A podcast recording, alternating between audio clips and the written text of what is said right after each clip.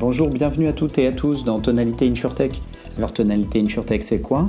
La première revue de presse audio en français qui décrypte toute l'actualité InsurTech. Au menu, un coup de projecteur sur les principales levées de fonds annoncées durant le mois écoulé. On revient également sur les actualités marquantes de la scène startup. Et puis c'est l'occasion de parcourir les articles qui ont retenu notre attention pour décrypter ensemble les tendances à l'œuvre dans l'assurance. Allez, c'est parti pour 20 minutes d'InsurTech.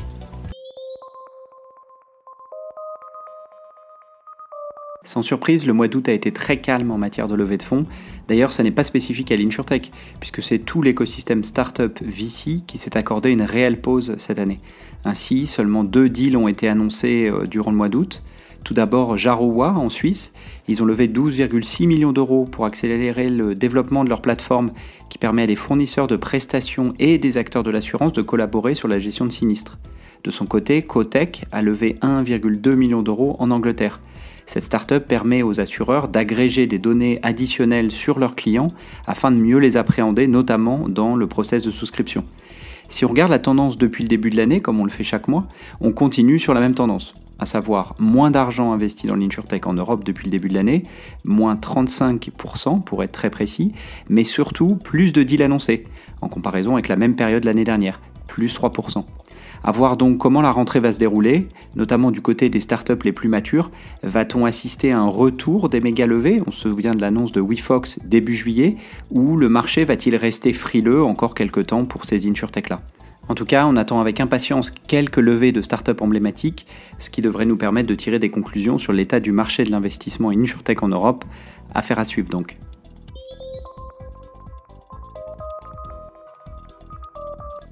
Si vous avez manqué sa parution pendant l'été, on revient sur le rapport InsurTech publié par Gallagher Ray. Depuis le début de l'année, ce sont eux qui analysent les tendances à l'œuvre dans l'InsurTech au niveau mondial. C'est l'occasion de découvrir les chiffres d'investissement au niveau monde, donc, que l'on peut alors comparer par géographie, US versus Asie versus Europe, et d'en apprendre plus sur les tendances majeures en matière d'innovation dans l'assurance. Sur le premier semestre, c'est près de 5 milliards de dollars qui ont été investis dans l'InsurTech à travers le monde, pour rappel, en Europe, c'était un peu plus de 700 millions d'euros. Ça nous donne donc une idée du poids de cet écosystème au niveau global. Comme nous l'observons en Europe, la taille moyenne des deals s'est stabilisée à un niveau proche de 2019, quand en 2020 et surtout en 2021, on avait vu les tours exploser, contribuant d'ailleurs aux augmentations de valorisation dont nous avions précédemment parlé. De la même manière, les investissements annoncés au deuxième trimestre sont assez proches de ce qui avait été officialisé sur les trois premiers mois de l'année. L'activité semble donc s'être stabilisée autour de chiffres plus bas que l'année dernière, ce n'est pas une surprise, mais pas ridicule non plus. On retrouve plutôt des tendances d'avant Covid. On y apprend également que les deals sur le segment Life and Health pour reprendre la terminologie anglo-saxonne, ont représenté un tiers du nombre total d'élevés, quand les startups PNC, Property and Casualty, représentaient les deux tiers des tours réalisés sur le deuxième trimestre de l'année. Ça donne donc un aperçu du poids respectif de ces lignes de métier dans l'insurtech, puisque la question nous est souvent posée.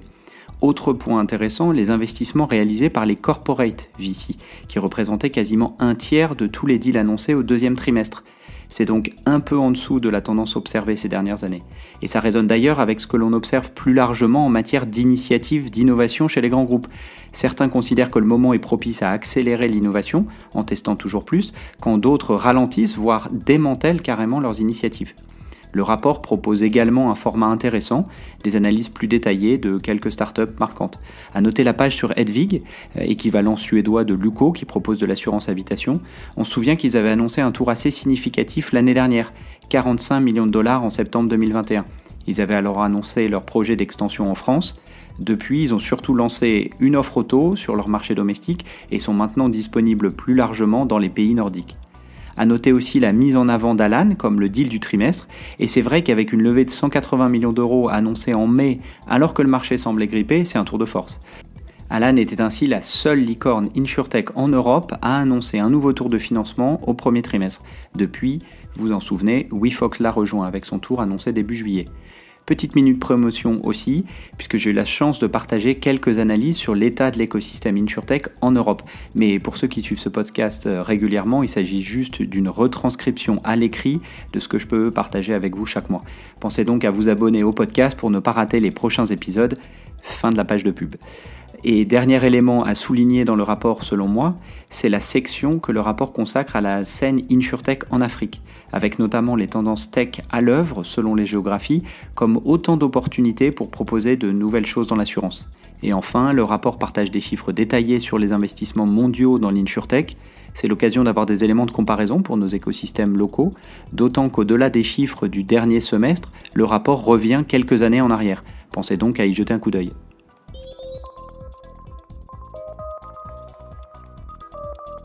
Je vous propose maintenant une nouvelle rubrique où l'on revient ensemble sur l'histoire d'une startup.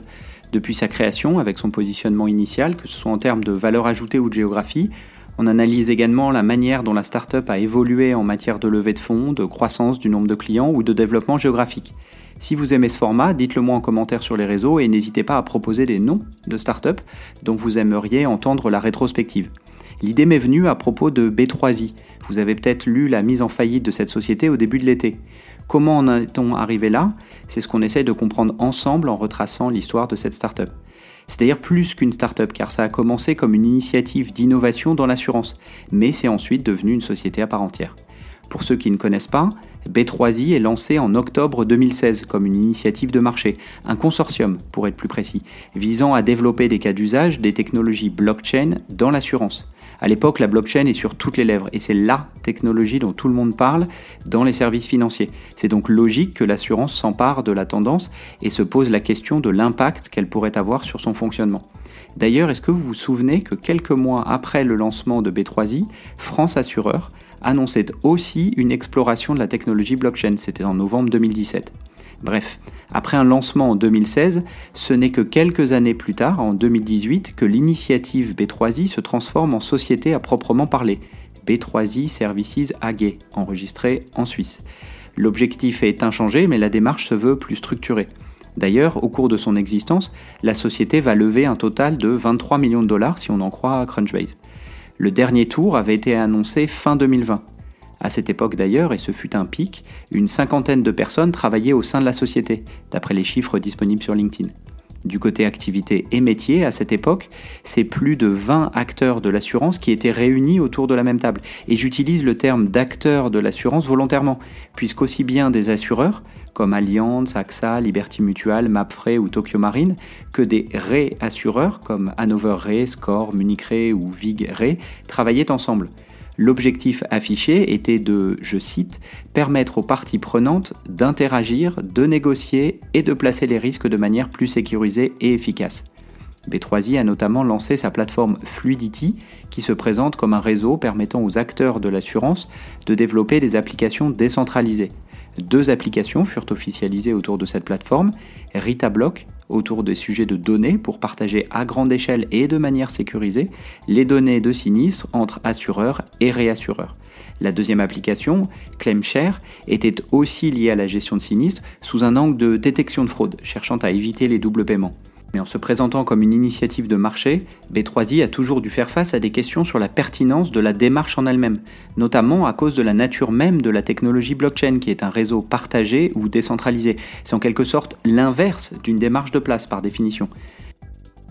D'ailleurs, revenons brièvement sur la technologie blockchain en elle-même. Lancée en 2008 en pleine crise financière, cette technologie s'appuie sur des mécaniques de cryptographie avancées pour permettre le stockage et le partage d'informations de manière décentralisée.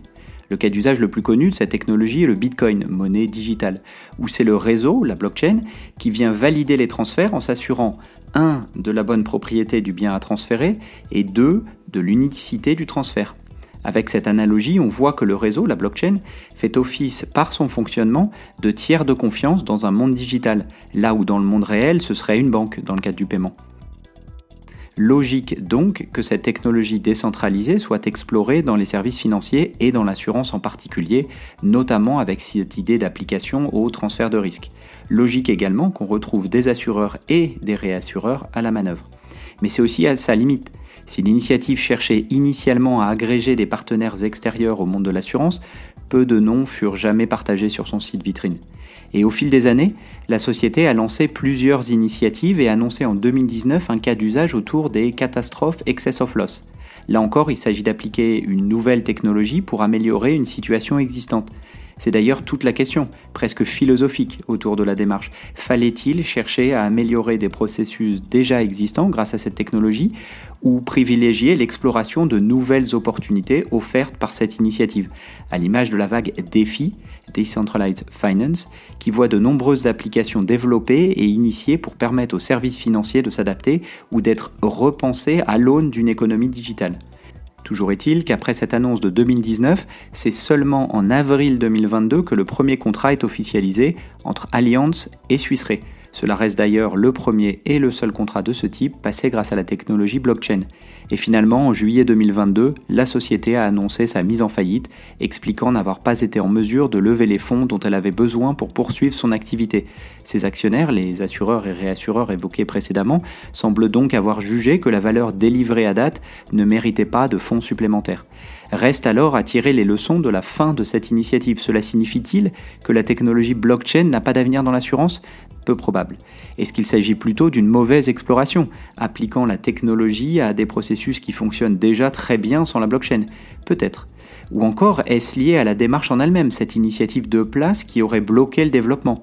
Ça n'a sûrement pas aidé selon moi. C'est aussi l'occasion de s'interroger sur la place de l'assurance dans la vague blockchain, crypto, défi, Web3, etc.